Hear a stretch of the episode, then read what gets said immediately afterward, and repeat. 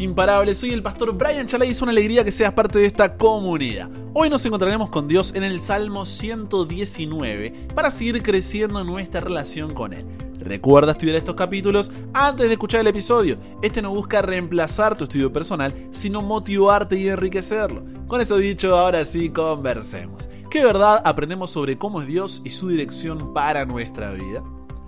Padre, gracias porque podemos juntos estudiar tu palabra, estar tiempo contigo, conocerte más y más, Señor, y que en un salmo tan especial como este, que habla de tu palabra y que el propio Lutero dijo que cambiaría todo el mundo por una página de este salmo, que realmente podamos disfrutarlo, que pueda realmente ser de, bendición para nuestras vidas y pueda ayudarnos al cambio. Nos entregamos hoy a ti, Dios, en el nombre de Jesús oramos. Amén. Con 176 versículos, el Salmo 119, te habrás dado cuenta, es el capítulo más largo de la Biblia. El autor no es nombrado y no hay un flujo de pensamiento definido desde el inicio hasta el fin del capítulo. Las secciones y versículos no son como una cadena donde un eslabón está conectado con el otro, sino como un collar de perlas. Cada perla tiene su igual pero independiente valor. El salmo está compuesto por 22 estrofas de 8 versículos cada una, organizadas en forma de acróstico. O sea, cada estrofa comienza con una de las 22 letras del alfabeto hebreo. Así que estamos delante de una obra de arte. El tema central del salmo es lo que hoy conocemos como la Biblia, y es una extensión de las palabras del Salmo 1 usa siete formas para describir la revelación escrita de Dios hacia nosotros. Ley, palabra, juicios, testimonios, mandamientos, estatutos y preceptos. Así, la Biblia es mencionada al menos en 171 de los 176 versículos de este salmo. Esto hace que la mayor parte de este salmo suene a veces un tanto repetitiva, pero eso solo sucede cuando no meditamos, no reflexionamos sobre lo leído tanto que Thomas Manton, un predicador y escritor puritano inglés en los años 1600, escribió una obra de tres volúmenes acerca del Salmo 119. Cada volumen contiene entre 500 y 600 páginas, con un total de 1677 páginas, así que hay y bastante, porque en esa obra hay 190 capítulos, más de un capítulo por cada versículo. Incluso el famoso Lutero decía que él valoraba este salmo grandemente, de manera que no cambiaría a todo el mundo por una página de él. Así que veamos qué podemos aprender acerca de quién es Dios y su dirección para nuestras vidas en cada una de las 22 estrofas que componen este salmo. ¿Te parece? Vamos. La estrofa número 1 en el Salmo 119, 1 al 8, comienza con la letra Aleph el salmo comienza con un tono positivo, diciendo que son felices los que obedecen lo que Dios dice en su palabra. El salmista desea ser contado entre esas personas felices, por lo cual se propone cumplir la voluntad de Dios. Sin embargo, él reconoce que necesitará la ayuda de Dios para vivir de esa manera. Por eso la sección termina con una petición a Dios. No me abandones. La estrofa número 2 en el Salmo 119, 9 al 16, comienza con la letra Bet. Esta sección nos habla directo a los jóvenes. La juventud es una etapa decisiva en muchos aspectos, llena de decisiones, ¿o no? Y son decisiones que marcan no solo nuestro presente, sino nuestro futuro. Y hay una decisión que es la más importante de todas y que determinará todas las demás. Elegir vivir nuestra vida para Dios. Esa decisión trae bendición a tu vida. Pero para eso no solo debemos dedicarnos a memorizar lo que Dios dice. Eso es solo una parte del camino. Dios desea que llevemos la teoría a la práctica y que lo compartamos con las demás personas. La estrofa número 3 en el Salmo 119, 17 al 24, comienza con la letra Gimel. Aquí el salmista le pide a Dios bondad para poder vivir en obediencia. Conocía hasta donde podía soportar y apela a la bondad de Dios pues no deseaba fallar. El deseo de su corazón era permanecer firme y vivir conforme al deseo de Dios. Por eso reconoció su necesidad de discernimiento para entender la palabra y ponerla en práctica. Entendía que la vida era pasajera. Soy extranjero, dice en el versículo 19. Por eso su mayor deseo era fortalecer su vida espiritual y acercarse más a Dios. La estrofa número 4 en el Salmo 119, 25 al 32, comienza con la letra Dalet en estos versículos el salmista eleva un ruego a Dios. Cuando dice, de angustia se me derrite el alma, susténtame conforme a tu palabra. pero no se dejó vencer. Fue a Dios para recibir el consuelo, la ayuda y la dirección que necesitaba. Él sabía que podía apoyarse en el Dios Todopoderoso. En el versículo 30, él expresó su decisión a partir de esta lucha. He optado por el camino de la fidelidad. He escogido tus juicios. ¡Ja! Decisión sabia. La estrofa número 5 en el Salmo 119, 33 al 40, comienza con la letra G. Sería la H y la E. En estos versículos, el salmista supo reconocer sus limitaciones, pero no dejó que éstas le impidieran vivir la vida que Dios deseaba. Entendió que la verdadera paz y el consuelo se obtienen en el camino de la obediencia. Luego reconoció el peligro de enfocarse en obtener cosas materiales, luchaba contra esa atracción y por eso pidió la ayuda de Dios para que su corazón se inclinara hacia las cosas correctas, las que son prioridad para Dios, deseaba enfocarse inclinar su corazón y amar lo que Dios ama. La estrofa número 6 en el Salmo 119, 41 al 48, comienza con la letra Vav. Nos dice que la confianza en la promesa de Dios equipaba al salmista para plantar cara a los que lo despreciaban. Por un lado, él clamaba a Dios por el cumplimiento de su promesa. Por otro lado, él estaba seguro de que Dios la cumpliría y que llenaría su vida de amor y salvación. Con esa seguridad, él se fortalecía para hacer frente a los que se le oponían. El autor también expresó el deseo de hablar la palabra de verdad en medio de cualquier situación y ante cualquier persona, aún ante los reyes. Él deseaba ser valiente para hablar a todos sobre la palabra de Dios y lo que significaba en su vida. Los mandamientos del Señor habían traído libertad y gozo a su corazón. No podía callar esa verdad. La estrofa número 7, en el Salmo 119, 49 al 56, comienza con la letra Zain, donde vemos que la palabra de Dios trae consuelo, esperanza, vida. En esa verdad el salmista permanecía firme aún en sus momentos más difíciles. Había gente insolente que le ofendía, pero él se mantenía aferrado a Dios. Se fortalecía al recordar el consuelo que había recibido en otras ocasiones. Oraba día y noche por permanecer en fidelidad y obediencia a Dios. En lugar de fijar sus ojos en las personas o los problemas, su confianza estaba puesta en Dios y en sus promesas. Como dice el versículo 50, este es mi consuelo en medio del dolor, que tu promesa me da vida. La estrofa número 8, en el Salmo 119, 57 al 64, comienza con la letra Het. Esta estrofa comienza con una declaración poderosa. Dice, mi herencia eres tú, Señor. El salmista podía levantar sus ojos de los problemas terrenales y enfocarlos en esa gran verdad. No le faltaban las aflicciones, ¿eh? Persecuciones tenía, pero para regalar. Pero él mantenía sus ojos puestos en Dios y en su futuro eterno. Esa convicción lo llevó a afirmar su resolución, prometiendo obedecer a la palabra de Dios. La conclusión de esta estrofa, la tierra está llena del amor de Dios, porque cuando confiamos en la justicia de Dios no hay ninguna situación de nuestra vida que pueda opacar esa realidad. La estrofa número 9, en el Salmo 119, 65 al 72, comienza con la letra Tet. Esta estrofa presenta dos temas muy interesantes que es como que se van mezclando. Por un lado, el salmista, mientras más conocía la palabra, más seguro estaba de que Dios había sido muy bueno con él. El otro tema de la estrofa es el tema del sufrimiento. Fue a través de la aflicción y del ser difamado que el salmista se acercó más a Dios y conoció las verdades maravillosas de su palabra. Descubrió que en medio de su dolor Dios era bondadoso con él y decidió vivir en obediencia y servicio al Señor a pesar de. La estrofa número 10 en el Salmo 119, 73 al 80, comienza con la letra Yod. Aquí el salmista reconoce a Dios como su creador, como Dios justo. También expresa la certeza de que aunque Dios permite que sus hijos sufran porque estamos en un mundo de pecado, Él también nos acompaña, nos muestra su compasión y nos consuela. Él no nos deja solos en medio de las dificultades.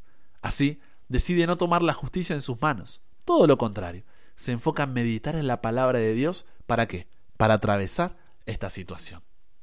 La estrofa número 11, en el Salmo 119, 81 al 88, comienza con la letra Kaf. El salmo da un giro y en esa estrofa el salmista presenta una súplica ante Dios. Su sufrimiento aumentaba, sus perseguidores le habían tendido trampas y él pide ayuda a Dios. Da la impresión de haber hasta tenido miedo por su vida, se sentía atrapado, angustiado y le pregunta a Dios cuánto más vivirá este siervo tuyo? ¿Cuándo juzgarás a mis perseguidores? En el versículo 84 dice eso. Pero su fe en Dios y en sus promesas permaneció firme.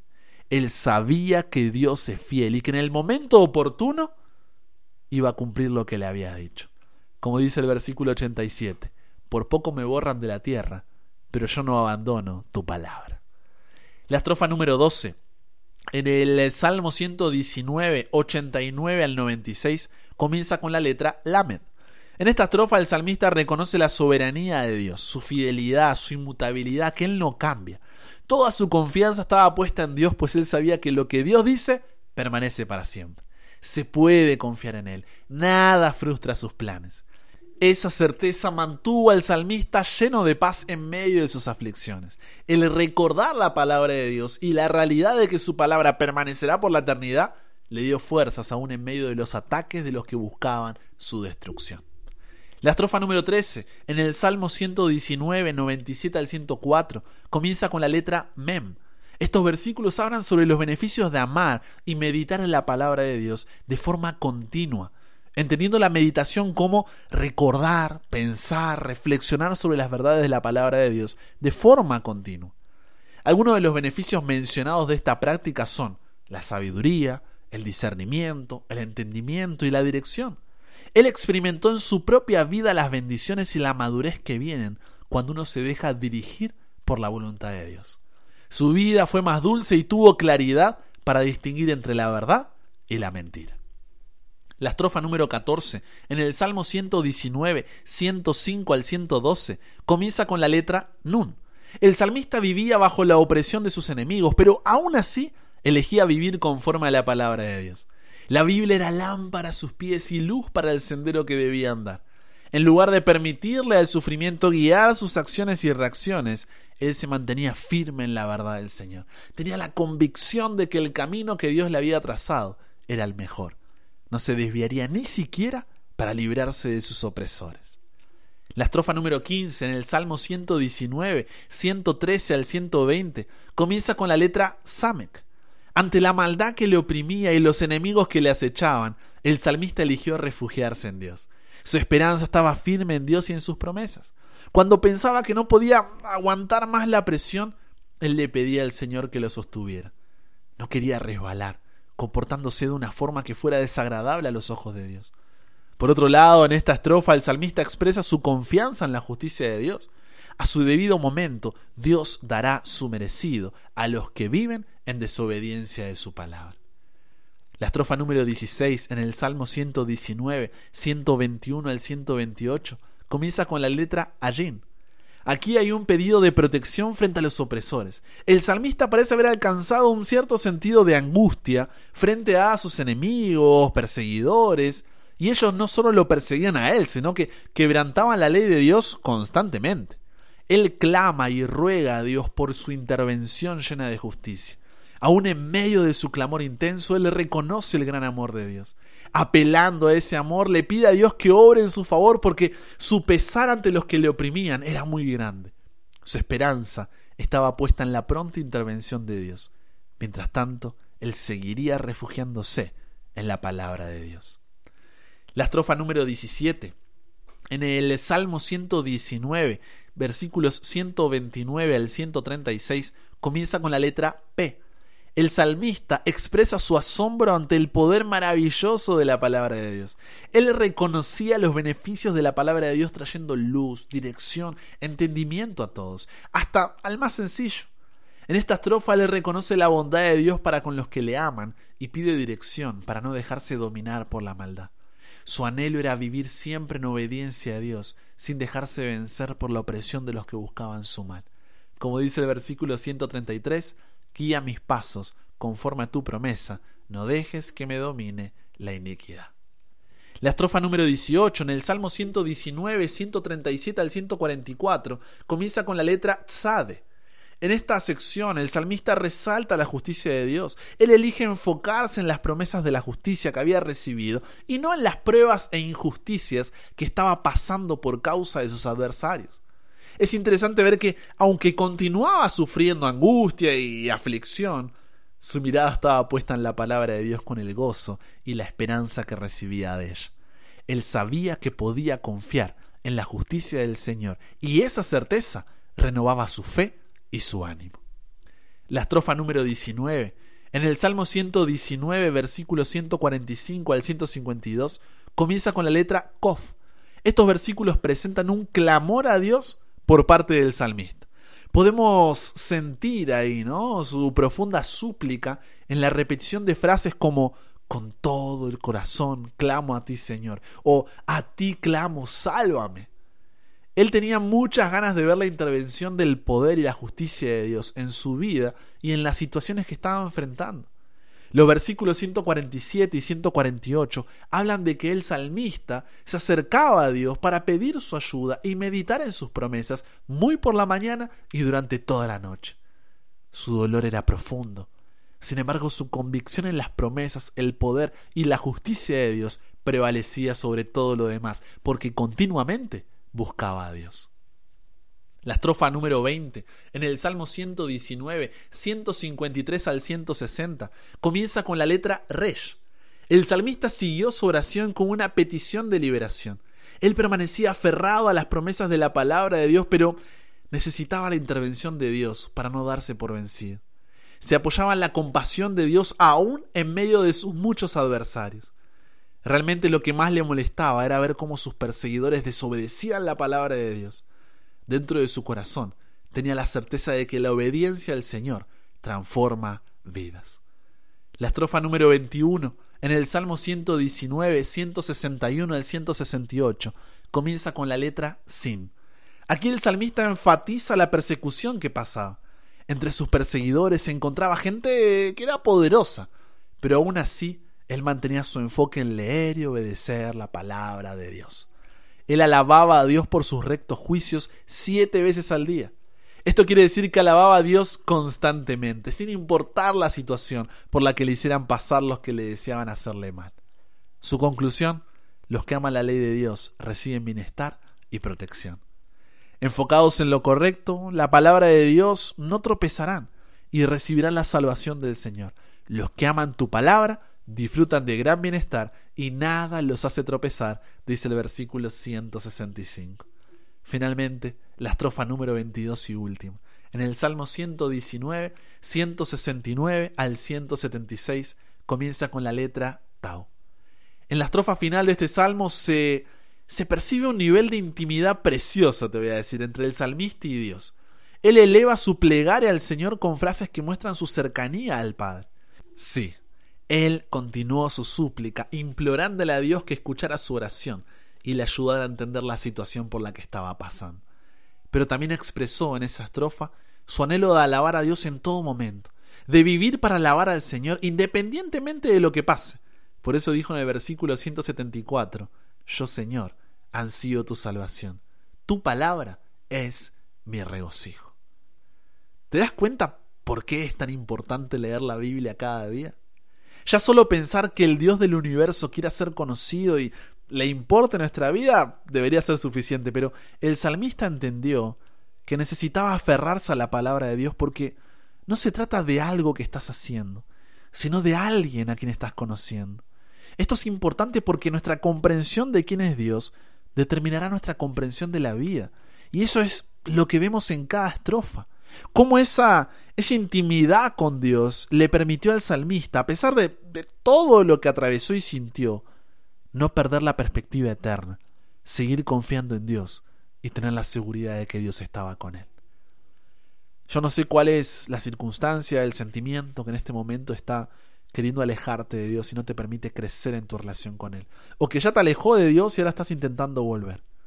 Pero la respuesta es la misma en ambos casos cada día busca a Dios en su palabra. Cuando contemplamos la grandeza, la gloria de Dios y nuestra propia pequeñez y pecaminosidad, solo hay una respuesta natural a eso. Adoración. Conversamos con Dios sobre esto. Padre, gracias porque hoy hemos visto a través de este salmo, pero innumerables razones por las cuales cada día buscarte. Cada día abrir tu palabra que esta es una lámpara a nuestros pies, una lumbrera a nuestro camino, mostrándonos dónde estamos y hacia dónde vamos. pero sobre todo que cada día nos permita conocerte más y más, para poder desarrollar una intimidad que comience hoy, pero que dure por toda la eternidad. Si todavía no tenemos el hábito de estudiar tu palabra, Padre, ayúdanos a hacerlo, a ponerte en primer lugar, a buscarte continuamente, a vivir en tu presencia, para que de esa forma podamos ser transformados al igual que el salmista. Nos entregamos hoy a ti, Dios. Cámbianos, renuévanos, transfórmanos, somos tuyos. En el nombre de Jesús oramos. Amén. Y con eso llegamos al final. Comparte con otros lo que aprendiste hoy. Súmate a la comunidad en WhatsApp totalmente gratis si todavía no lo has hecho para recibir una notificación en tu celular cada mañana, escuchar los episodios sin conexión, tener material extra, hacer tus preguntas, acceder a contenido exclusivo y te espero en el siguiente para que nunca pares de aprender y nunca pares de crecer. ¿Por qué? Porque hasta el cielo no paramos.